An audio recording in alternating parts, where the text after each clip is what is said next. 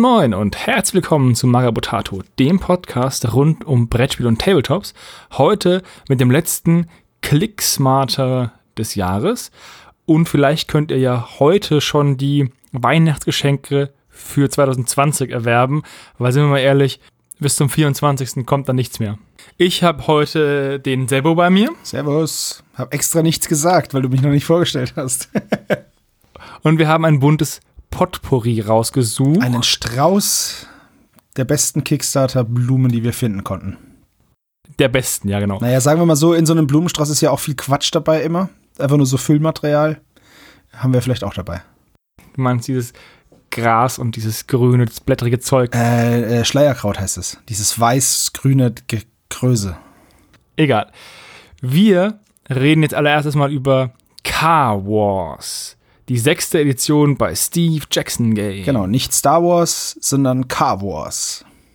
Der Kickstarter geht noch 19 Tage, endet also kurz nach Neujahr, am 7. Januar, und hat schon ordentlich Geld eingespielt. Die wollten 80.000 Dollar und haben jetzt 513.111 Dollar und 2 Cent. Ich finde, die 2 Cent sind sehr wichtig ich war, ich hatte im letzten äh, Clicksmarter schon mal gesagt, dass es ähm, seltsam ist, wenn Centbeträge dastehen, aber offensichtlich hat irgendjemand pledged without a reward und hat dann irgendwie nicht unbedingt zwei Cent gepledged, was extrem fies wäre, sondern irgendwie einen Betrag und zwei Cent dazu. Also einer dieser 3386 Bäcker wird es wissen, warum die zwei Cent da stehen. Ich, das denke ich auch. Ja, worum geht's in dem Spiel? Also Car Wars ist ja ein sehr, sehr altes Spiel. Mit sehr, sehr alt meine ich, ist es sogar älter als ich. Äh, das Spiel ist von 1981 tatsächlich. Und Steve Jackson ist ja im Spielebereich jetzt nicht wirklich ein unbekannter Mann. Ähm, ich habe auch ein paar Steve Jackson-Spiele hier. Was ist denn so das bekannteste Spiel, für, was du, äh, was dir sofort einfällt? Das ist eine kleine Abfrage. Natürlich Munchkin. Natürlich Munchkin. Natürlich Munchkin. Genau. Äh, ich habe tatsächlich, ich habe tatsächlich das Spiel Illuminati von ihm. Darauf wollte ich auch gerade genau. sprechen, weil wenn du Steve Jackson Games einfach mal eingibst und ähm, bei Google ist einer der ersten Treffer wirklich dieses Illuminati-Spiel und das Logo von Steve Jackson Games ist ja auch die, die Pyramide genau. mit dem Auge. Ganz genau. Ja, auf jeden Fall, der hat der Welt schon viele schöne Spiele gebracht. Äh, natürlich einfach ein Munchkin, aber auch das Rollenspielsystem GURPS, ähm, das ist halt auch er erfunden. Und eben auch Car Wars. Und das geht jetzt in die sechste Edition. Und wie man sieht, äh, dreieinhalbtausend Leuten ist das ein paar Dollar wert. Als ich das das erste Mal gesehen habe, wusste ich natürlich nichts über das Spiel. Äh, klar, Steve Jackson ist mir ein Begriff, aber ich wusste nichts von Car Wars und dachte mir, wow, hat die Welt mit Gaslands und diesen ja, diesen ganzen Spielen, die so in der Bugwelle mitreiten, nicht schon genug Autokampfspiele und muss da jetzt ein neues Spiel rauskommen. Dann habe ich gesehen, dass es um die sechste Edition geht. Und ähm, es wird ja auch benannt als das K-Duell-Spiel. Ja, ich dachte auch zuerst, hey, das ist ja vielleicht ein Abklatsch von, von Gaslands, aber Car Wars war zuerst da. Richtig. Das finde ich faszinierend. Also man muss immer mal nachgucken. Es gab ja auch letztes Jahr ähm, zwei Filme. Einmal Bird Box mit Sandra Bullock und A Quiet Place. Und dann wurde ja auch gesagt, ja, der eine ist ein Abklatsch vom anderen. Ich glaube, Bird, also A Quiet Place kam vor Bird Box. Und ähm, dann wurde gesagt, ja, Bird Box ist einfach nur ein Abklatsch von A Quiet Place. Sie haben halt einfach den, den, Sinn geändert, also im Sinne von, von den Ohren zu den Augen. Aber Bird Box basiert gleich auf einem Roman, der schon zehn Jahre vor oder fünf Jahre vor überhaupt A Quiet Place rauskam. Also es lohnt sich immer mal zu gucken, wer zuerst da war und nur weil jetzt gerade irgendwie ein Spiel gehypt ist, heißt es nicht, dass das andere nicht vorher da war. Richtig, ganz genau so. Mir, ich muss, ich muss zu meiner Schande gestehen, dass es bei mir so ähnlich war, dass ich mir dachte, wow, da macht einer Gaslands nach, aber weit gefehlt. So, ähm, warum sprechen wir trotzdem über das Spiel? Ich finde es cool, dass ein Spiel sich so lange hält und bevor Gaslands kam, hat ja über diese ja, es gab immer wieder diese, diese Autokampfspiele, aber die waren ja nie so im Hype. Also zumindest habe ich das nicht so wahrgenommen. Dann hat Gaslands alles verändert wegen dieser Hot Wheels-Variante, dass man halt einfach seine alten Matchbox-Autos nimmt und das natürlich unsere Generation, würde ich jetzt mal sagen, schon sehr angesprochen hat, ne? Du hast ja unendlich viele Matchbox-Autos gekauft, gefühlt. Ja, einige, ein paar. Ich habe vielleicht fünf hier rumliegen und eins im Vorgarten gefunden. Aber ich muss sagen, Gaslands reizt mich nicht ganz so. Was hauptsächlich daran liegt, dass ich null Bock habe, Matchbox-Autos anzumalen. Das geht mir überhaupt nicht von der Hand. Ich mal ungern Fahrzeuge an. Ich habe schon bei der Imperial Armee ungern Panzer angemalt. Ich mal viel lieber Infanterie an. Und deswegen steht auch dieser halb angemalte Truck immer noch da und guckt mich traurig an. Ja, das kann ich verstehen mit den Fahrzeugen. Allerdings dadurch, dass die so klein sind, ist es wirklich was anderes. Und ich möchte diese Autos halt benutzen, um damit verschiedene ähm, Maltechniken einfach auszuprobieren. Also ich habe zum Beispiel noch nie dieses, diesen ähm, abgeplatzten Lackrosteffekt mit dem Salz und dem Haarspray probiert und das möchte ich gerne mal ausprobieren und deswegen finde ich es halt super. Außerdem kann man sich da halt voll austoben und es ist im Endeffekt halt ein sehr, sehr günstiges Spiel. Man kauft sich das Regelbuch jetzt bei Gaslands und dann halt eben nur noch alte Hot Wheels, die man wirklich, oder Matchbox-Autos, die man wirklich nachgeworfen bekommt, überall.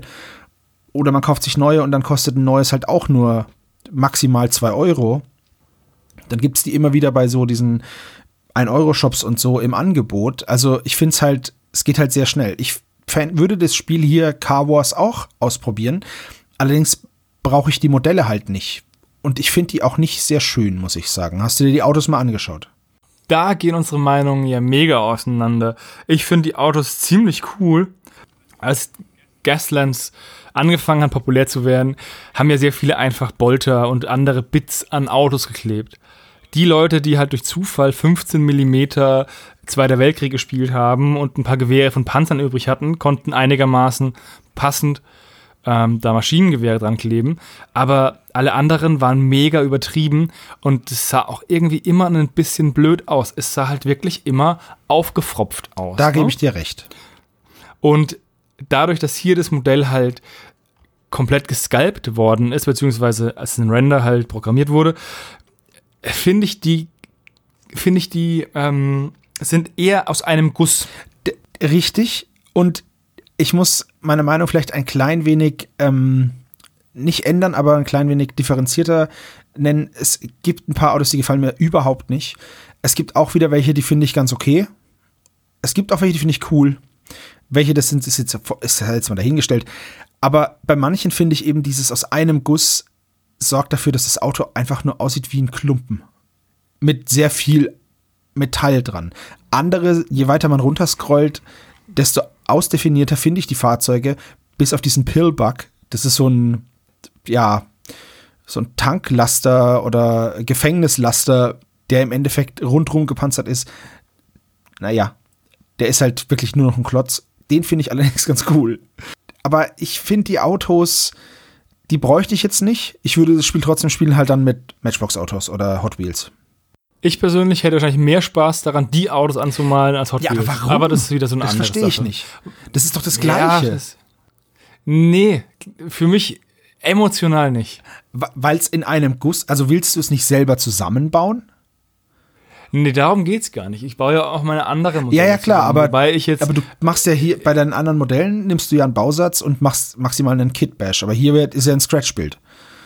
Ich weiß nicht, ich. Ähm, die ganze Haptik eines, eines Matchbox-Autos ist mir einfach, ja, ist halt ein Matchbox-Auto. Ist, ist mir halt so ein bisschen, ja, das ist schwer zu beschreiben. Ja, das merke ich gerade. Also ich ähm, kann es nicht ganz so nachvollziehen. Ich finde es zum Beispiel voll doof, wenn ich so einen Resin-Batzen habe und das dann sich, ja, das, ich weiß nicht. Ich glaube, okay, gut, ich kann es verstehen, weil ich glaube, das, was du magst, ist genau das, was ich nicht so toll finde bei diesen Resin-Autos.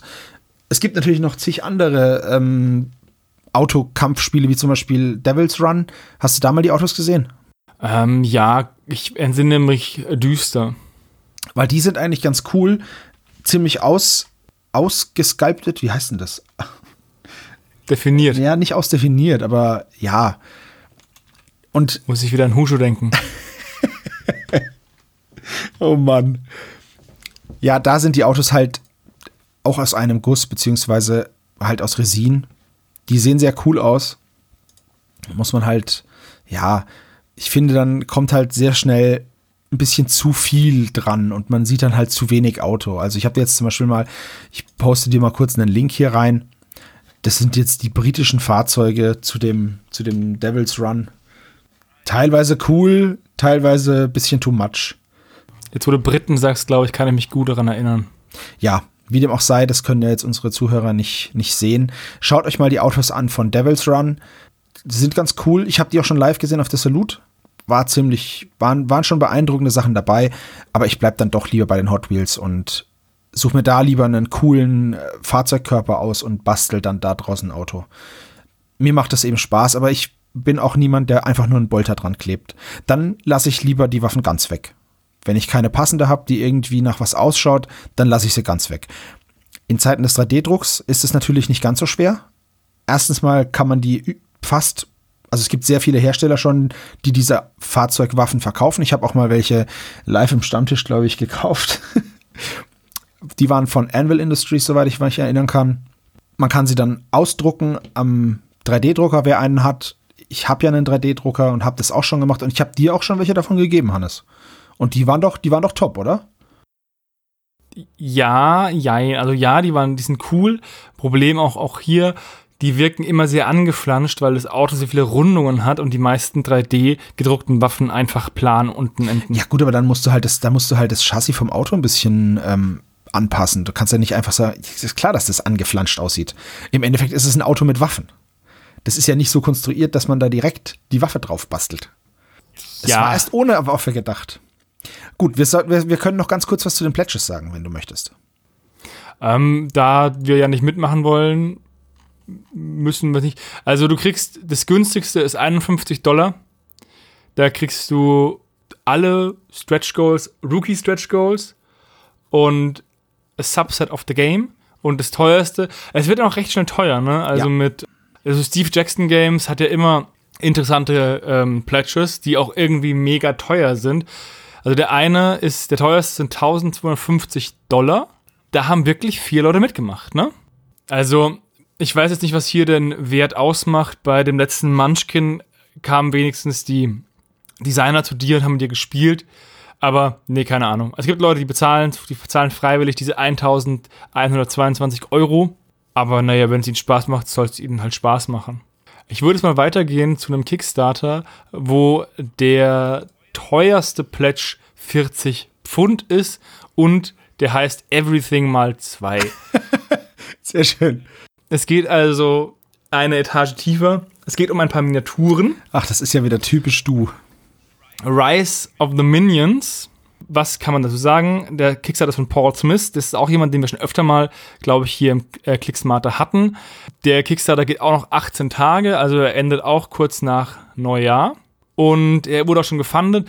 Er wollte auch nur 150 Pfund, hat schon 1964 Pfund bekommen. Und jetzt, es geht um ja, Minions im Sinne von Familiar, Familiars oder wie die heißen. Familiars im Englischen. Der Hauptgrund, warum ich die rausgesucht habe, ist dieser. Darf ich raten? Lunatic Moonling. Ich wollte es gerade sagen, dieses Mondgesicht, ne? Dieses Mondgesicht, das finde ich. Also, es sind verschiedene Designs verschiedene von diesen kleinen treuen Begleitern. Es gibt Pilzwesen, es gibt diese Halbmondkreaturen, die so ein bisschen an die alten Goblins angelegt sind. Dann so ein Schleimmonster, ein Buch mit Beinen, das finde ich irgendwie doof. Das Walking Spellbook. Einen kleinen Ritter. Ja, ich finde diese Moon-gesichtigen Typen finde ich mega witzig. Du redest mal von dem mit dem Hammer in der Rüstung, gut. Ne? Ja, ja. Den mit der Hammer in der Rüstung. Diese beiden Schleimkreaturen gefallen mir auch gut. Auch der Goblin mit der Sense, auch dieser kleine fliegende Imp und dieses riesige Auge. Eigentlich gefallen mir alle ziemlich gut, außer diesem Buch und ein paar finde ich ja nicht, also ein bisschen langweilig ist, äh, ist ähm, vielleicht übertrieben, aber weniger ausdrucksstark als andere. Und jetzt meine Frage: Was willst du damit machen? Ja, eine Frostgrave-Bande. nur aus Zwoggeln, oder was? Ja, nur aus Zwoggeln. Nein, also, die, keine Ahnung, aber dieser Dude mit dem, mit dem Hammer und diesem Mondkopf, den anzumalen, macht bestimmt Spaß. Der erinnert mich auch voll an das alte Warhammer Fantasy.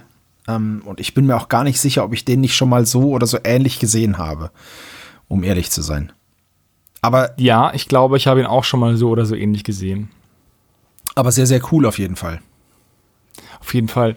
Die, dessen so, jedes Mal, wenn ich so einen äh, Kickstarter sehe und auch, auch, dieser Kickstarter erfolgreich war, geht mein Herz auf als Hobbyist. Weil nee, nee, nee, nicht als Hobbyist, freue. Johannes. Ich glaube eher als, oh, ich finde weirde Miniaturen, die so überhaupt gar keinen Nutzen haben, total cool. Dafür stellt sich wieder die Frage, was ist der Nutzen von, der, Miniatur, außer dich zu erfreuen? Ah, also, das ist ja sehr philosophisch. Naja, nun, man spielt ja damit und ja, man spielt ja damit, genau. Und ich kann ja auch mit denen spielen. Ich brauche ja auch keine Regeln, um mit denen zu spielen. Ich kann ja auch einfach wum wum man machen mit den Autos und brauche keine Gaslands-Regeln. Das ist schon. Das haben richtig. wir ja auch früher geschafft. Das ist richtig, ja. Aber das ist ein Kickstarter, der auf jeden Fall zu dir passt. Ich hätte mich, also ich würde mich nicht wundern, wenn du es tatsächlich plätschen würdest. Ja, ich, das ist nur so eine Sache. Ich, die, die leidige Diskussion mit der Kreditkarte. Hat eigentlich Glück, ne? Ja, ich schaue gerade. Der größte ist 23 Millimeter hoch. Also die sind zwischen 14 und 23 Millimeter und man kriegt 10 Stück für 20 Pfund. Und ja, ich bräuchte auch, glaube ich, nur 10. Dann würde ich halt ein paar weglassen, die mir nicht so gefallen.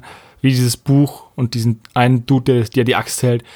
Aber ich brauche sie nicht. Ich versuche ja jetzt eher Spieltisch orientierter zu malen. Dieses Jahr, beziehungsweise ich war ja dieses Jahr recht erfolgreich mit weniger kaufen als bemalen. Jetzt habe ich ja auf der Crisis die Platte gekauft für Freebooters. Jetzt will ich, jetzt steht mein, mein Jahr natürlich im Zeichen, diese Platte fertig zu bekommen, weil es ja auch eine Sache ist, die ein bisschen mehr Aufwand ist, als vielleicht eine Starterbox oder zehn von diesen Minions zu bemalen. Deswegen werde ich versuchen, dann in diese Richtung zumindest das erste Halbjahr zu gestalten. Mit meinem Hobby Plan. Ich bin gespannt, ob du den einhältst und drücke dir fest die Daumen. Ja, die Sache ist die, wenn ich den zu 70% einhalte, ist es schon ein großer Erfolg. Sehr schön. Ja, die Platte solltest du auf jeden Fall fertig machen. Da gibt es ein paar Leute, aber die auf die Platte warten. Ja, das ist aber nicht der Stammtisch, deswegen wir nicht abschweifen, sondern wenn du nichts dazu sagen hast, bisschen weitergehen. Um, ähm, und zwar zu Fatal Fantasy, ein sehr schönes Wortspiel, wie ich finde. Casualty Managers für Tabletop-Spiele. Der Kickstarter ist schon durch und er ist auch erfolgreich mit 5099 Pfund. Sie wollten 250, also alles bestens für sie gelaufen. Ich persönlich muss sagen, ich mag Casualties, aber die finde ich ja gar nicht mal so cool. also ganz kurz, um mich da zu positionieren mit meiner Meinung.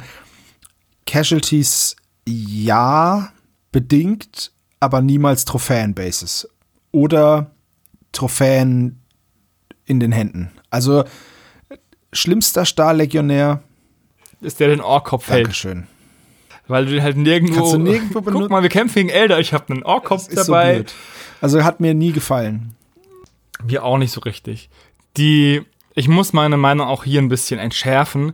Es gibt ja, wenn du runterscrollst, diese angemalten Casualties, den Vampir, den Ork, den Ritter. Ja. So. Und den ersten, den ich extrem cool finde, ist dieser Dieb mit dem Goldsack in der Hand. Weil ja. dieses leblose Gesicht auf diese Goldmünzen schielt und es ist so eine richtig coole Mini-Diorama, wie bei Indiana Jones, wenn die Bösen an ihre eigenen Gier zugrunde gehen, weil sie halt noch Schätze mitnehmen wollen und dann vom rollenden Stein eingeholt werden würden. Ne? Und ich finde es auch ziemlich cool als Missionsziel.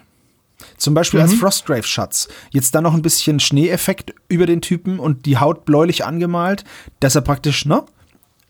Schon, ist oder ja, so. dass er halt gestorben ist und dann ist, fällt jetzt, das liegt schon länger da, jetzt ist schon Schnee oben drauf.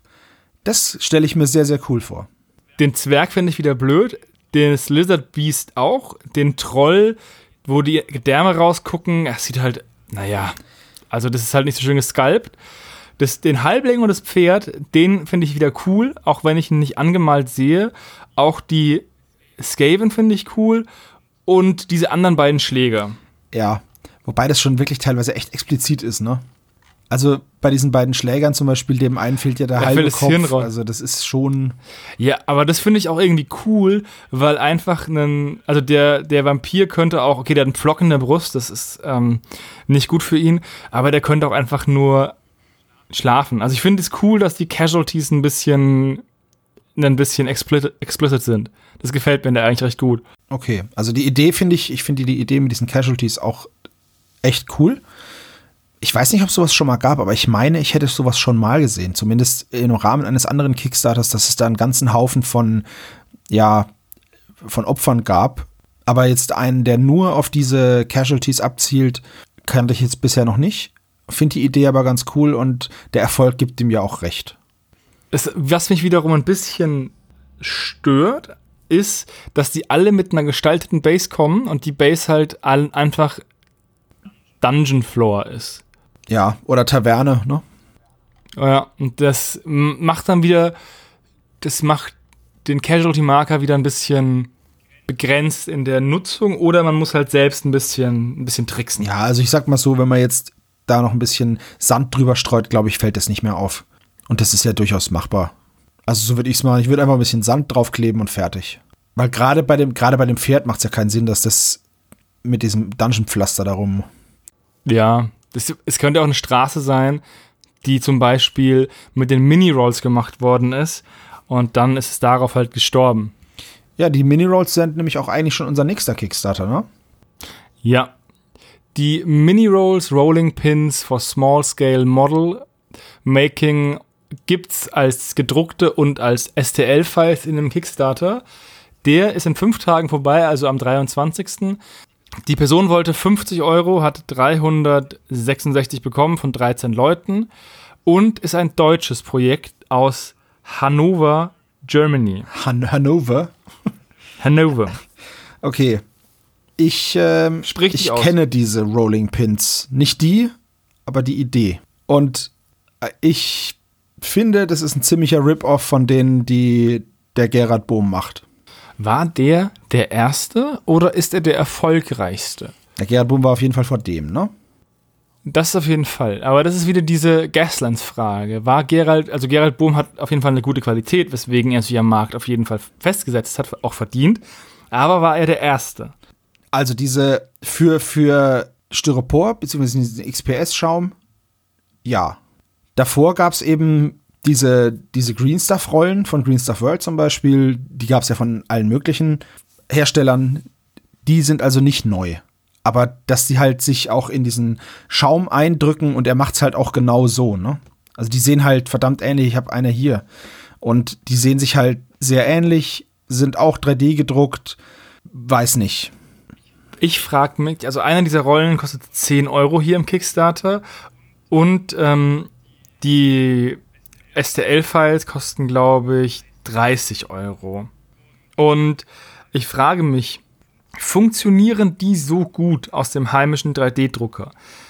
Also, die könnten ja auch zerbrechen, aber ich glaube, die hier sind massiv. Also einmal wird eins von der Seite gezeigt, da wirkt es so, als wäre es massiv, weil die von Gerhard Bohm sind ja hohl, damit du diesen Stock reinmachen kannst und dann draufdrücken kannst. Genau, ja. Und dieser Stock führte dazu, dass der Druck auf das Styrodur möglichst nah an, also dass, dass die Rolle den Druck möglichst nah an Styrodur bringt, weil du ja einen Hohlkörper hast und dann reindrückst und dann die Stelle, die, wo das berührt, auch mit Druck belastest. Wenn es jetzt massiv ist, dann wird das wahrscheinlich kompliziert auf dem Ablauf, weil du ja sehr viel Druck aufüben musst mit deinen Händen, aber gleichzeitig das ja auch noch rollen musst. Das heißt, das finde ich, das stelle ich mir sehr komplex vor. Ja, das habe ich mir auch gedacht, weil durch dieses, durch diese durchgesteckte Holzrolle, die es beim Gerard noch dazu gibt, hast du halt noch mal, es ist halt wie Nudelholz dann. Ja, und hier musst du es halt einfach anlangen, weil es einfach nicht die Möglichkeit gibt. Und wenn es jetzt hohl wäre, puh, ich weiß nicht, ob die Qualität von einem STL gedruckten Teil dann nicht so ist wie das von einer STL 3D gedruckten Pistole, die dann beim ersten Anwenden puff, Ja, weiß ich jetzt eben auch nicht. Und ich weiß aber, wie lange der Gerard gesucht hat nach dem passenden Material für diese, für diese Pins. Und dass das eben auch das Problem war mit den warum es so lange gedauert hat, bis er sie rausgebracht hat, von der Idee bis zur fertigen Umsetzung dann. Kann man ja mit ihm immer auf den Messen drüber reden, so erzählt er einem dann. Und ja, also ich finde einfach, ich weiß nicht, es hat für mich den Eindruck, als wäre die Idee geklaut. Das finde ich nicht gut. Wenn's, wenn das nicht so ist, dann okay, aber den Eindruck habe ich eben.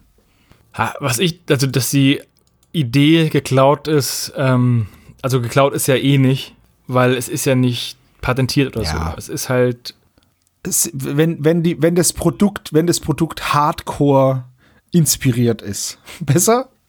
Es ist halt, ja, es ist ja einfach nur eine Strukturrolle. Und ich nehme mal an, Strukturrollen gab es auch schon vorher, auch für ähm, den echten Bau und auch für ähm, Stuckateure und so Zeug. Das heißt, der Gera wird auch nicht der Erste sein, der diese Strukturrolle erfunden hat, aber vielleicht der Erste, der dieses Konzept vielleicht aufs Hobby erweitert hat. Was ich das Problem sehe, ist, dass ein Produkt ja entweder billiger oder besser sein muss, am besten beides, um den Platzhirsch vom Markt zu drängen. Und ich sehe jetzt bei der Rolle nicht unbedingt, dass sie besser ist. Ja, sie ist billiger. Ich glaube, die von Gerald kostet knapp 20 ja, Euro. Genau. Die kostet jetzt 10. Ich finde aber nicht, dass es das Drucken dieser Rolle ein, ja, eine, also eine, eine sparsame Alternative ist, weil du musst ja, du kaufst Files für 30 Euro und musst es noch drucken. Hast Material, Strom, Zeit. Für sie halt hier nicht den Mehrwert für dieses Produkt, wo du sagst, ja, das besetzt eine Nische, die so nicht besetzt worden ist. Vor allem, weil halt auch diese Motive, die du halt hier rollen kannst, wieder Cobblestone und sonst und was Brick, sind. Also diese ja. ganz klassischen Steinmotive. Und dann nicht irgendwie versucht wird, mal einen, einen neuen Bodenbelag zu nehmen und sagen, hey, wir machen das genauso, aber wir machen eben einen Steampunk-Rolle, wo man sagt, man kann halt hier irgendwie einen ein anderes Design wählen, sondern halt diese klassischen Designs wieder, die halt auch echt schon abgegrast sind. Ja, ja, das, also, das ist halt bei den Rollen, es gibt ja für diese, für diese, sag ich mal, komplizierteren Muster, wie jetzt zum Beispiel Steampunk und so, gibt es ja ganz oft auch diese Silikonplatten, wo man dann praktisch das Green Stuff reindrückt. Na, sowas hast du doch auch. Ja. Die sind halt nur begrenzt von der Größe, weil die Rolle kannst du ja beliebig lang auswalzen in der Länge aber auch in der Breite sind die meistens breiter als so eine Druckform. Ja. Naja, ich möchte jetzt dazu ähm, nichts mehr sagen. Nee, ich bin auch durch. Und damit gehen wir vom den Miniaturen bzw. vom Geländebau in die Brettspielecke und zu einem neuen Zombie-Side-Spiel. Echt? Gab ja schon lange keins mehr. Von Cool Mini or Not. Aber dieses Spiel wäre das erste Zombie-Side-Spiel, was ich mir kaufen würde. Ich wusste Weil das ist, ne, also das ist klassisch angelegt an den Night of the Living Dead. Diesen uralt schwarz-weiß Horrorfilm von 86, nee, 68, so rum, Zahlendreher. Und dieses, dieses geschlossene, nicht mit Popkultur vollgepflasterte Brettspiel ist für mich ein, bin ich einfach empfänglicher, weil ich keine 8 Millionen Miniaturen habe, nicht den gesamten Big Bang und How I Met Your Mother Cast als Survivor und als Zombies und so, sondern die ganz klassischen Charaktere, die auch im Film vorkommen, die ganz klassischen Zombies, die im Film vorkommen und du kannst da auch Missionen spielen, also Levels, ich weiß gar nicht, wie es jetzt genannt wird, oder Szenen halt nachspielen. Und das finde ich halt ziemlich cool ich habe mir das Video angeschaut und das wäre halt wirklich eines der wenigen ähm, Zombicide-Spiele, wo ich sagen würde, wenn das auch mal, auch mal ausliegt, würde ich das spielen und wenn es mal im Regal ist, würde ich es mir auch kaufen vielleicht. Ja, ich gebe dir recht. Das ist wirklich eine schöne Abwechslung zu diesen ganzen, wie du es auch genannt hast, diesen ganzen Pop Popkultur äh, Zombicide-Spielen, weil ich muss auch ganz ehrlich sagen, mir geht es auch ein bisschen auf die Nerven. Also ich brauche halt nicht noch drei Millionen Pop-Art-Anspielungen, die halt, wobei Anspielung ist halt auch das falsche Wort, ne? Weil es ist ein es ist halt ultra plakativ. Und ja, zu Beginn von Zombicide war das mal ganz reizvoll, aber jetzt ist es ja im Endeffekt so, dass es ja nur noch aus diesen, aus diesen Modellen besteht und nur noch Pop-Art ist und ich weiß nicht, es hat halt keine eigene Identität dadurch. Genau, das hatten wir ja schon mal gesagt. Zu den Rahmenbedingungen. Äh, es ist ein cool Minion Not Kickstarter. Natürlich ist er erfolgreich, aber. Genau, das aber ist interessant. Man, man sieht, sie wollten 20.000 Dollar und haben 411.000 Dollar. Was ein großer Erfolg für eine Spieleschmiede wäre, die ein Brettspiel rausbringen möchte, ist für Cool Minionot und das Zombicide-Franchise eigentlich ein lahmes Arschrunzeln. Der Kickstarter geht nämlich auch nur noch sechs Stunden und ist damit am 18. abgelaufen. Das heißt, es kommt auch nicht mehr so viel dazu wahrscheinlich. Und es ist für dieses Franchise und diese Firma durchaus unteres Mittelfeld. Wenn nicht sogar der schwächste. Ich wollte es gerade sagen, ich bin mir gar nicht sicher, ob sie einen schwächeren hatten. Also die ganzen anderen Zombie-Side-Spiele sind halt wesentlich erfolgreicher gewesen. Das muss man ganz klar sagen. Also nur mal so, der, der nächste davor, der nächste davor, der übrigens am 21. November ausgelaufen ist, 2019, der einfach nur Zombicide Second Edition war, der hatte halt dreieinhalb Millionen Dollar. Mhm, das ist auf der anderen zehnmal Seite, mehr. Ne, auf der anderen Seite sind sie halt auch, ist es vielleicht auch nicht so clever, wenn du am 21. November, also vor nicht mal einem Monat zum Start, äh, Zeitpunkt der Aufnahme, einen Kickstarter rausgehauen hast für deine zweite Edition, dann direkt noch einen hinterher zu schießen, der die Leute haben dir ihr Geld doch jetzt ausgegeben. Das Geld ist doch jetzt erstmal weg. Es ist vor allem halt auch wieder ein Zombie-Spiel. Also, wenn die sagen würde, wir bringen jetzt Zombie-Side raus und dann eine andere starke oder stärkere IP, keine Ahnung, Ghostbuster-Brettspiel oder so, weil ja jetzt auch der neue Trailer gekommen ist, dann würdest du sagen, hey, dann würden die Leute sagen, hey, ich habe mein Geld vielleicht schon ausgeben, aber es sind Ghostbusters. Ja, und vor allem ist es halt auch eine andere Gruppe. Nicht jeder, der Zombies mag, mag die Ghostbusters und umgekehrt. Klar gibt es da Überschneidungen, aber es wird halt eine andere, vielleicht eine andere, ein anderer Bereich der Zielgruppe abgefragt, weißt du? Abgesehen davon ist der Film halt auch ewig alt und ich weiß gar nicht, wie viele Leute den gesehen haben. Von denen, die halt äh, Zombie-Sachen mögen, die halt Sa Sachen mögen wie The Walking Dead oder 28 Days Later, World War Z oder sowas, das ist ja mit der Urvater Night of Living Dead. Da werden die Zombies ja auch noch, glaube ich, durch Aliens erzeugt und die Zombies kommen wirklich ganz klassisch aus ihren Gräbern. Ich habe den, hab den nie gesehen, aber du hast den gesehen, ne? Ich habe ihn gesehen, ja. Dieser Film hat mit eines der coolsten und traurigsten Enden überhaupt für einen Charakter. Komm, der Film ist von 68, den kannst du gerne spoilern. Der kämpft die ganze Nacht um sein Überleben und wird dann im Morgengrauen von einem Polizisten erschossen, aus Versehen, weil er ihn für einen Zombie hält. Okay, das ist richtig scheiße. Das ist richtig bitter. Ja, das glaube ich dir. Noch ganz kurz, die, noch ganz kurz Ende. eine, äh, hier die, der eine Pledge, der Mindestpledge sind 80 Dollar. Da kriegt man dann halt das Spiel und die Promos. Und dann gibt es natürlich sonst auch nicht, nichts weiter. Es gibt diesen einen Pledge. Es gibt den einen Pledge auch noch auf Französisch. ja, für die französische Variante Genau. halt anscheinend. Aber ja, tatsächlich. 555 Franzosen haben gebackt. Unfassbar. Das finde ich oder, schön. oder Franco-Kanadier. Oder Franco-Kanadier. Oder Leute aus Mosambik, die sprechen nämlich auch Französisch. Gut, okay. Ähm, sonst habe ich da nichts mehr zu sagen, außer dass sie bei der Bemalung und bei den Artworks sehr viel in Schwarz-Weiß gehalten haben. Die Bemalung ist natürlich jetzt jedermanns Sache, aber ich finde es sehr stimmungsvoll, wenn man sich die ganzen Modelle mal anschaut. Wenn man relativ weit runter scrollt, sieht man nämlich dann mal die Zombies angemalt und auch ein paar Survivor, beziehungsweise wie auch immer die dann genannt werden, angemalt und nur in Schwarz-Weiß. Da gab es ja auch mal ein TWS-Video darüber, Zombies in Schwarz-Weiß. Das könnte man hier drauf super anwenden. Ich finde es sehr, sehr cool gemacht und es gefällt mir ausgesprochen gut. Und mein Lieblingscharakter von den Survivors ist Harry im Romero-Mode.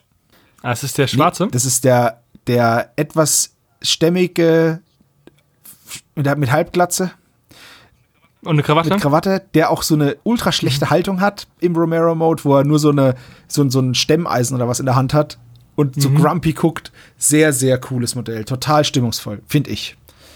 Ich finde es so witzig, ja, die, also diese zwei Modi sind halt einmal das Original, wo sie halt echt schwach bewaffnet sind.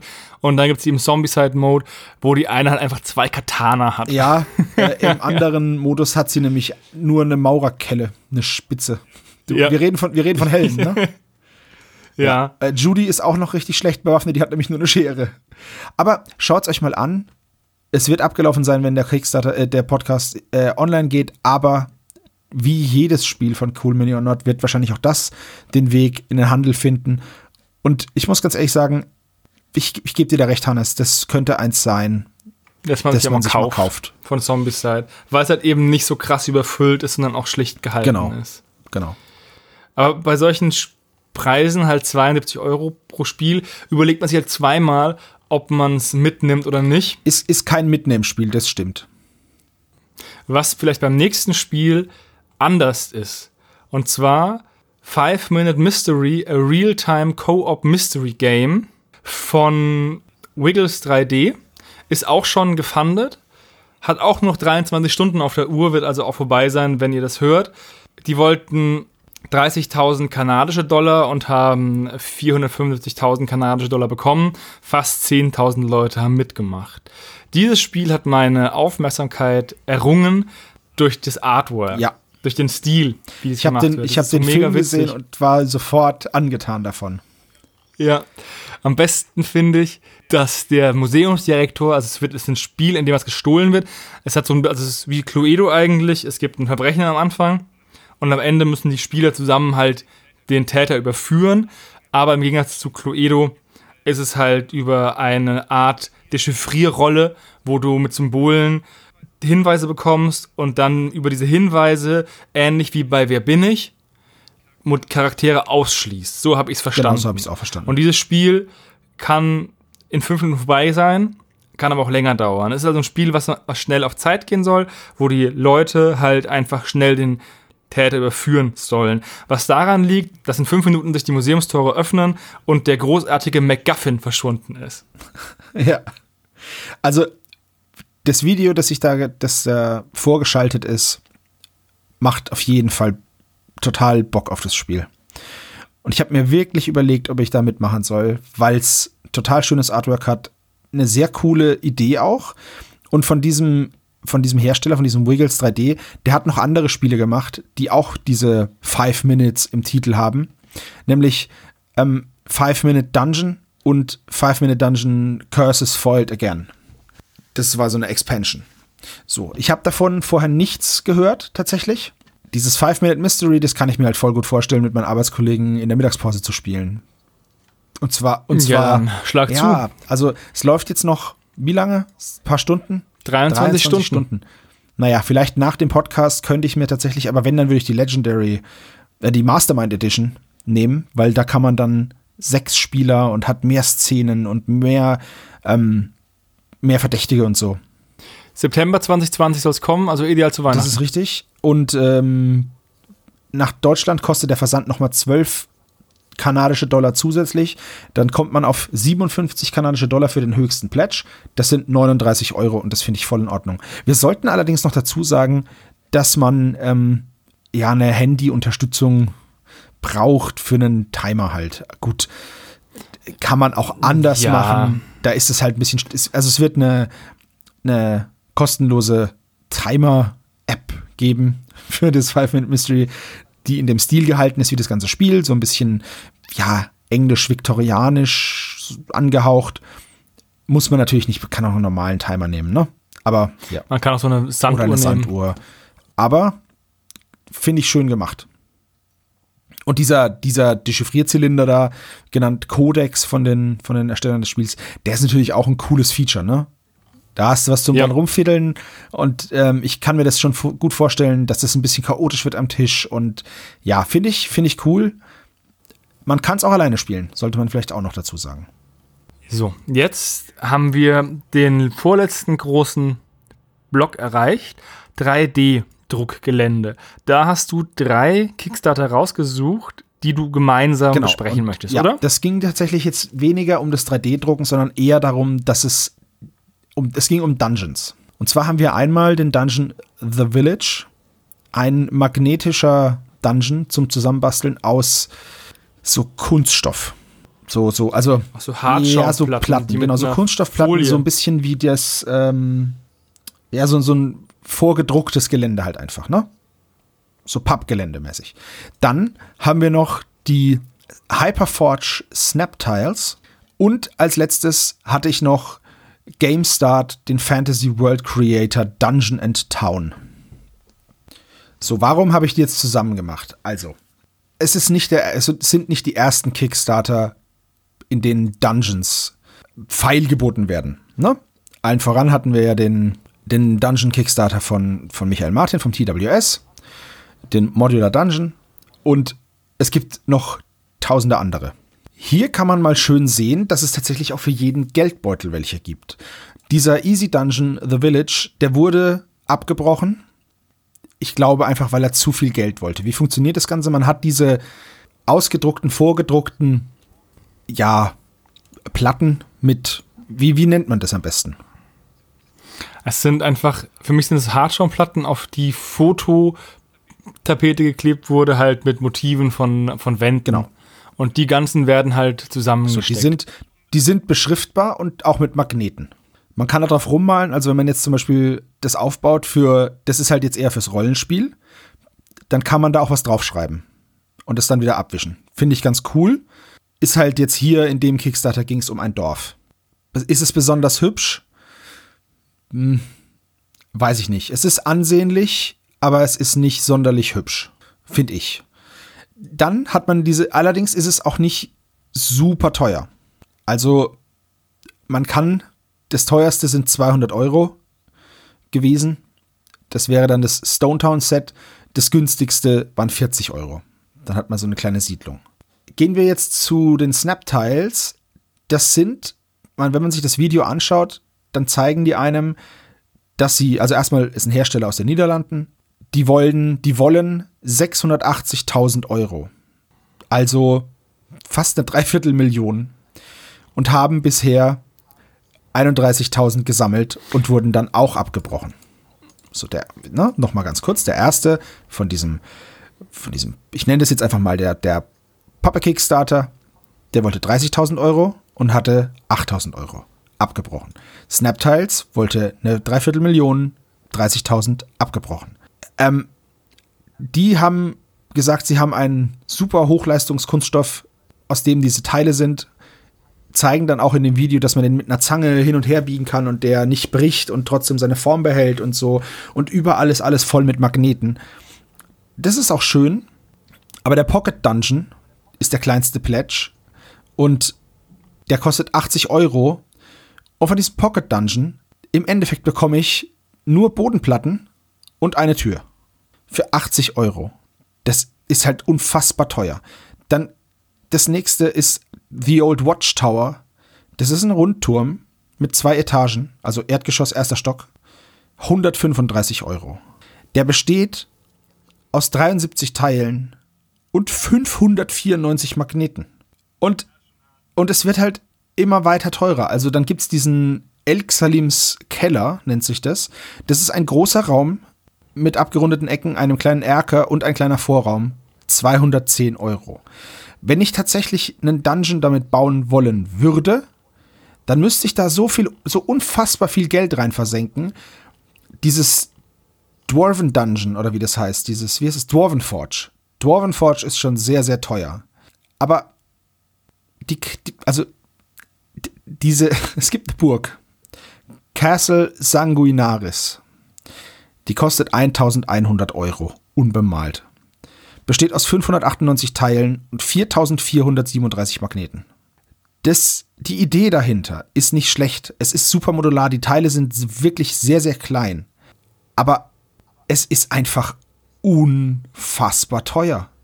Und dann habe ich nur weißt einen Dungeon du, oder eine Burg. Weißt du, was ich an dem Kickstarter extrem cool finde? Das mit den Lichtern? Hast du noch gar nicht erwähnt. Das mit den hm? Lichtern?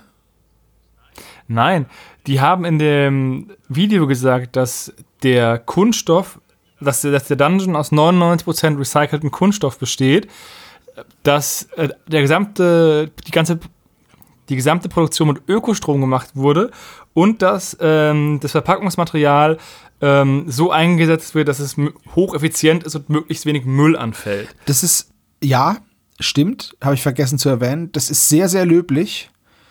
Ich weiß aber nicht, ob das das Produkt mh, mm, so merklich teurer gemacht hätte, hätte oder hat. Ich weiß nicht, ob, wie sich die Preise zusammensetzen, aber ich finde es einfach cool, mal herauszustellen, dass man das Hobby auch, obwohl es Plastik und Metall ist, was ja im Spritzguss verarbeitet wird oder sonst irgendwas, auch umweltfreundlich gestalten kann. Ja. Ich möchte jetzt auch nicht, also ich will jetzt diesen Kickstarter nicht bashen. Das Zeug sieht sehr, sehr cool aus. Ich würde es mir nur nie kaufen, weil ich es einfach zu, zu teuer finde. Von mir aus ist es das auch wert. Und super durchkalkuliert und total umweltfreundlich und alles. Aber es ist nicht erschwinglich und das ist das Problem. Und daran scheitert's. Die haben aus dieser einen Burg haben sie noch einen super schönen Dungeon gebaut, weil es halt super modular ist. Ja, aber trotzdem musst du halt sehr, sehr viel Geld ausgeben, um überhaupt an genügend Teile zu kommen, um was Sinnvolles zu bauen. Es gibt zum Beispiel so ein Gefängnis, das kostet 250 Euro. Das sind drei Zellen, ein großer Vorraum und ein Wegchen zu dem Raum. Es ist halt es ist halt sehr teuer. Und damit ist es halt, es ist, ist schon halt, ja, teuer, du kannst ja. damit halt dann nichts machen. Übrigens bekommt man das unbemalt. Ja, ja, also ja nur klar, mal, Wenn man sagen würde, es bekäme es bemalt, dann wäre das nochmal eine andere Sache. Aber man bekommt es unbemalt. Wobei das erste Stretch Goal, was jetzt nicht erreicht worden ist, wäre gewesen, dass man die Sachen auch bemalt Und dann kaufen Der letzte Kickstarter aus dieser Riege der Dungeon Kickstarter ist der Fantasy World Creator Dungeon and Town 3D Modular System das ist jetzt, das ist jetzt das komplette Gegenteil. Das sind im Endeffekt auch wieder wie beim ersten so Papier-Kunststoff-Dinger, die sich zusammenstecken lassen. Allerdings, und das fand ich super cool, die sind schwarz-weiß und in Grau-Abstufungen. Und das sieht, das hört sich jetzt vielleicht nach nichts an, aber das sieht so unfassbar cool aus. Und es ist erschwinglich. Der teuerste Pledge kostet hier 200 Euro. Ist sehr viel drin. Und ähm, ich finde das, also so habe ich das noch nie gesehen. So habe ich auch diese Dungeons und diese Städte noch nie gesehen. Aber mir gefällt das unglaublich gut. Es sind alles nur Pappaufsteller, ja. Und zum Beispiel gibt es da auch was mit Zelten, äh, so eine, so eine, ja, so eine, so ein Wild-Add-on. Die Zelte sind halt einfach nur in einem 90-Grad-Winkel zusammengesteckte Kunststoffplatten, die halt außen bedruckt sind aber es ist alles so, so stimmig einfach. Es sieht schon cool aus. Und auch, dass es halt Aufsteller für Monster gibt. Das ist ja das Problem, wenn du Tabletop und Rollenspiel kreuzt. Du hast genau. einen riesengroßen Aufwand. Du musst ja alle Monster rein theoretisch bemalen und alle Charaktere bemalen und du brauchst dann, wenn du eine längere Kampagne spielst, wirklich regelmäßig Nachschub an neuen Gegnern oder neuen Charakteren und auch neuen Schauplätzen. Deswegen, ja, ich würde gern ja. mal, habe ich schon öfter gesagt, in so einem voll modellierten Dungeon spielen, aber dauerhaft als Meister das aufrechtzuerhalten, weil im Endeffekt kannst du ja auch nicht sagen, hey, hier, Jimmy, du spielst den Elfenbarbaren, mal doch bitte mal die Knolle an. Ja, deswegen finde ich diesen Fantasy World Dungeon so cool, weil der eben, erstens mal ist der riesig groß und man kann damit sehr, sehr viel aufbauen und halt auch dieses Dorf. Und er ist halt in Schwarz-Weiß gehalten. Er ist auch sehr modular. Also den finde ich von den und, was ganz cool ist, also die Dinger sind aus Pappe, aber doppelt laminiert. Und was ich aber ganz cool finde, ist, es gibt Wände, die kannst du als gerade und als gebogene Wände zusammenbauen mit so einem Aufsteller. Die sind halt außen eingeritzt irgendwie. Und ja, kann man sie halt ums Eck biegen, dass man praktisch eine, eine, eine Rundung hat im Raum. Finde ich ziemlich clever gemacht und mir gefallen die wirklich gut. Und wenn ich ein Meister wäre, der tatsächlich so mit so diesem visuellen spielt und den tatsächlichen Dungeon aufbaut, dann würde ich mich persönlich für diesen Dungeon entscheiden, weil er am stimmungsvollsten ist und das Beste für mich in meinen Augen das beste Preis-Leistungs-Verhältnis hat, weil ich bekomme sehr viel und kann damit auch was machen. Gleichzeitig ich erschaffe eine Umgebung, die aber gleichzeitig nicht so weit oder so sehr raussticht, dass ich überhaupt nicht mehr weiß, was los ist und meinen Überblick verliere, weil halt alles in Schwarz-Weiß. Und auch die Gegner gibt es zum Beispiel als Pappaufsteller. Und es sieht halt einfach sehr, sehr cool aus. Mir gefällt es wirklich gut. der Erfolg gibt ihnen recht. Das ist nämlich der einzige von den Reihen, der gefundet wurde. Die wollten 13.000 Euro und haben 83.934 bekommen von 874 Bäckern. Der Kickstarter geht noch fünf Tage, also bis zum 23. Dezember. Ja, kommt aus Italien. Dementsprechend kann man mal vielleicht im Auge behalten. Vielleicht kommt von der Firma noch was. GameStart heißen die. Ich habe von denen noch nichts gehört. Obwohl die schon fünf Projekte gemacht haben. Aber ja, ich schaue gerade rein. Ah, die hatten Football, Fantasy Football Pitch Maps. Ah, und dann hatten die doch schon, die hatten doch schon was. Die haben wir diesen schon von diesem Fantasy World Creator haben die schon vier weitere gemacht. Einmal Sci-Fi, zweimal Fantasy. Ist mir durchgerutscht. Kam mir jetzt nicht so. Ja, und jetzt haben wir ja diesen Papp Schwarz-Weiß Dungeon. Und jetzt habe ich noch einen Kickstarter gefunden, das nennt sich GTG Minis for Tabletop RPG, RPGs. So. Was ist es? Und zwar sind es 2D-Aufsteller für Monster und Helden und alles Mögliche. Und zwar in einer unfassbaren Farbbrillanz. Also fand ich jetzt total cool. Und da gibt es alle möglichen Sets, also Helden, Elementare, Monster, Drachen, ähm, irgendwelche wilden Kreaturen, irgendwelche Unterweltkreaturen, total cool. Es gibt aber auch Zivilisten und lauter so Kram. Und ich habe mir dann gedacht, als ich mich vorbereitet habe hier auf diese Clicksmarter-Aufnahme, wie geil wäre das, diesen Schwarz-Weiß-Dungeon zu haben, aber die hervorgehobenen Helden sind dann farbig und die speziellen Monster sind zum Beispiel farbig. Und wenn du deine Gruppe was entdecken lässt, eine Geheimtür, dann kannst du die halt auch einfach farbig dann da reinstellen. Das sieht bestimmt mega geil aus. Und das deswegen finde cool. ich, ja. Mir gefallen auch ja, die ne? Miniaturen Normalerweise bin ich ja nicht so für Pappaufsteller zu haben. Aber die habe ich mir wirklich überlegt, die sind wirklich beeindruckend in der Qualität. Da werden Bases mitgeliefert, die ganz dünne Schlitze haben, aber nicht nur gerade Schlitze, sondern die sind dann leicht gewellt oder beschreiben eine S-Kurve. Und dann kann man die Modelle, also diese, diese Kunststoff-Pappaufsteller da reindrücken und dann muss man die nicht festkleben, sondern die bleiben da drin, weil sie halt dann ein bisschen gebogen sind und klemmen dann da drin. Und das, die Idee finde ich super. Das ist nicht das erste Mal. Da gab es auch schon einige mit so 2D-Aufstellern. Aber die Qualität, zumindest von dem, was ich halt bis jetzt gesehen habe, die finde ich halt beeindruckend. Und ich finde, dass dieser Fantasy World Creator und diese GTG Minis total geil zusammenpassen. Du hast ja noch 22 Tage Zeit. ja, genau. Der endet nämlich erst am 10. Januar. Ist schon gefundet. Die wollten 35.000 Dollar und haben 62.268 von 780 Bäckern. Die haben sportliche Stretch Goals. Erstmal finde ich es cool, wenn die Stretch Goals haben, wo es irgendwie Shares und Likes gibt.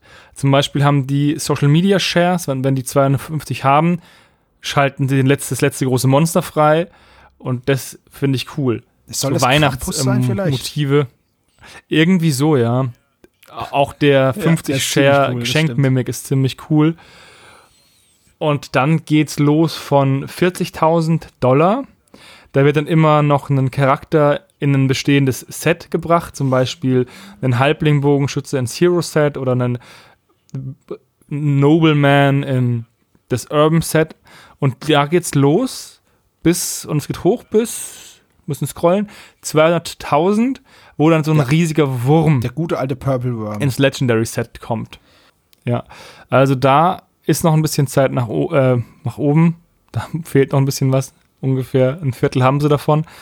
Aber ja, die sind schon cool und da könnte man echt mal überlegen, ob man da nicht ja, mitmacht, auch, auch für unsere überlegt. Gruppe. Und was auch sehr, sehr cool ist, die haben auch einen Ordner, extra dafür so, so Einlagen für einen Ordner, die dann noch dazukommen, ähm, wo dann die ganzen Miniaturen auch reinpassen, nicht rausfallen, geschützt da drin sind.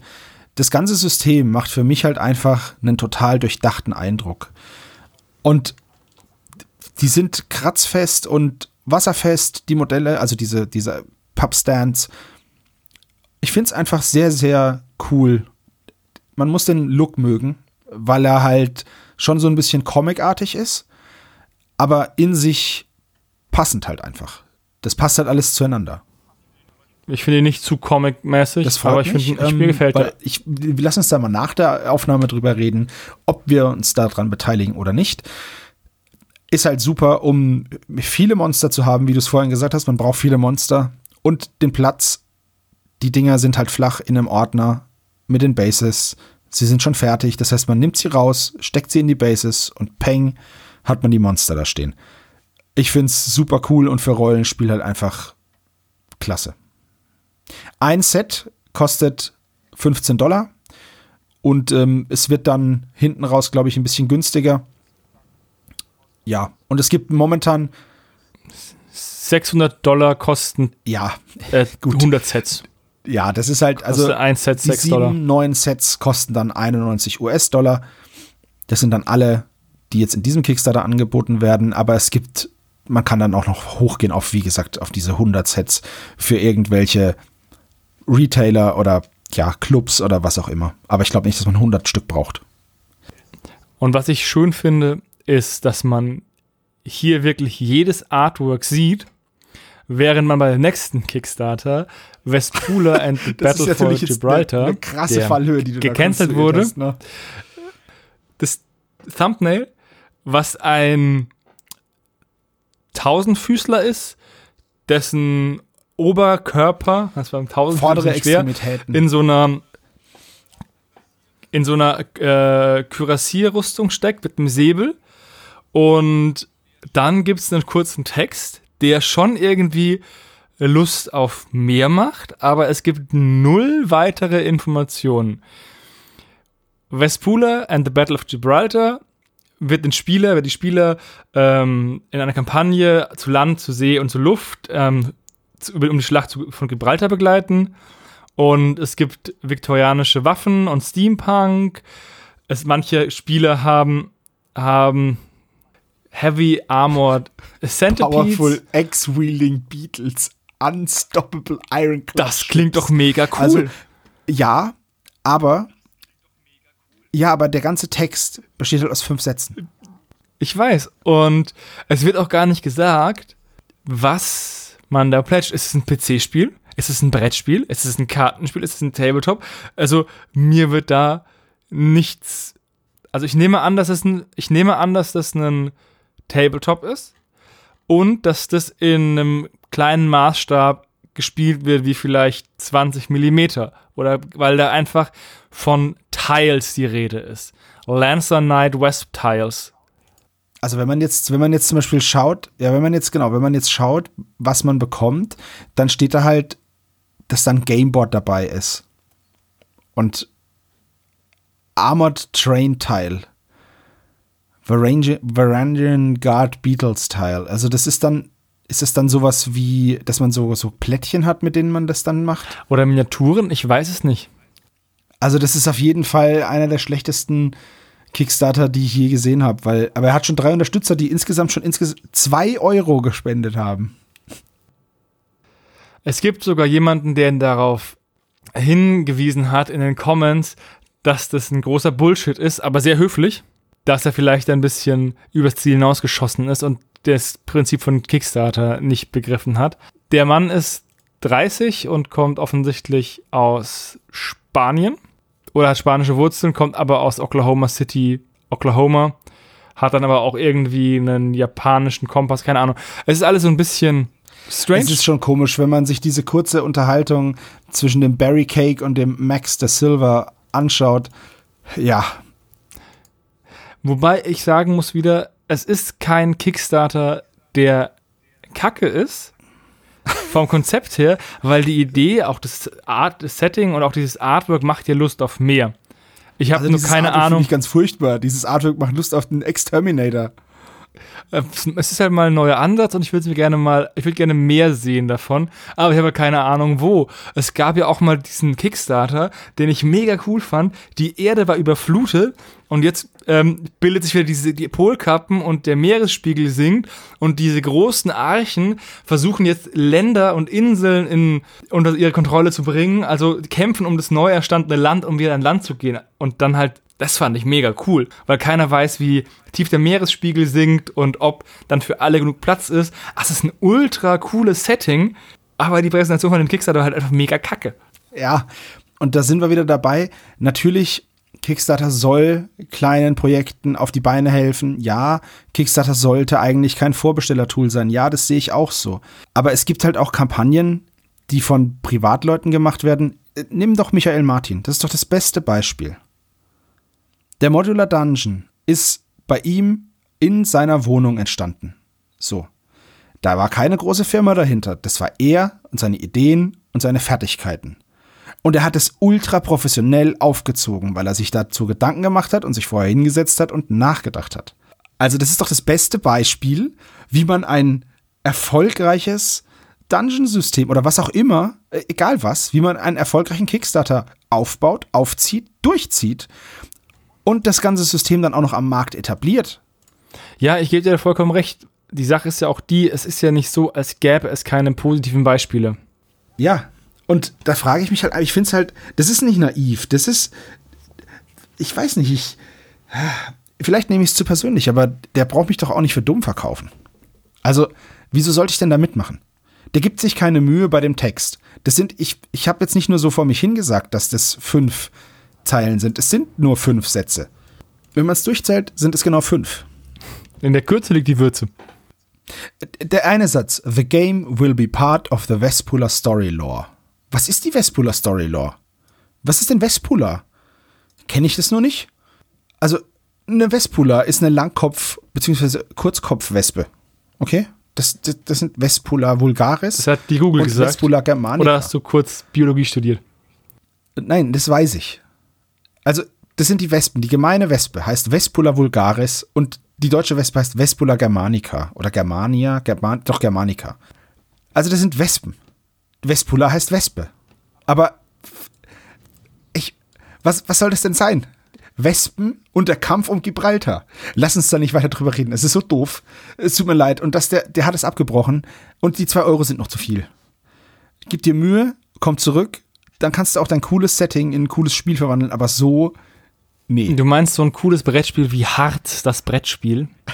Hard Days, das harte Leben eines Arbeitslosen. Hard Days, das Brettspiel. Also das, wow. Ähm, Untertitel, also das Spiel heißt Hard Days, das Brettspiel. Das harte Leben eines Arbeitslosen. Erfahre spielerisch, wie hart es wirklich ist, Hartz-IV-Empfänger zu sein. So. Ich weiß nicht, ob ich lachen oder weinen soll. Ich frage mich, ist es Ironie oder soll es wirklich auf die Umstände des, des Hartz-IV-Lebens hinweisen, was ja wirklich nicht geil ist, wenn du halt langzeitarbeitslos bist? Ja, äh, dafür ist das Spiel dann doch wieder zu das, was man sieht, doch zu professionell. Der Stil mag gefallen oder nicht. Ähm, mir gefällt er nicht, mir sagt er nicht zu. Es ist sehr clean alles. Es ist im Ende, also ist es, ist es vielleicht so ein bisschen wie Anti-Monopoly? Naja, du, wie lange haltet ihr als durchschnittlicher Hartz-IV-Empfänger durch? Wie lange kommt ihr mit der Grundsicherung zurecht, wenn das ganze Leben gegen euch ist? Ja, aber das ist ja auch. Ja. Also, die Idee finde ich schon witzig. Das ist, ja, es ist Anti-Monopoly. Also. Also es gibt ja dieses, es gibt ja dieses, tatsächlich gibt es ja Anti-Monopoly schon sehr, sehr lange, ne? Als, als Kapitalismuskritik. Hast du es gewusst? Nee. Es gibt ein Anti-Monopoly. Das ist 1973 erschienen. Ja. Das ist tatsächlich, ja, egal, Anti-Monopoly. Das Spiel Monopoly war ja schon nicht so gedacht, ne?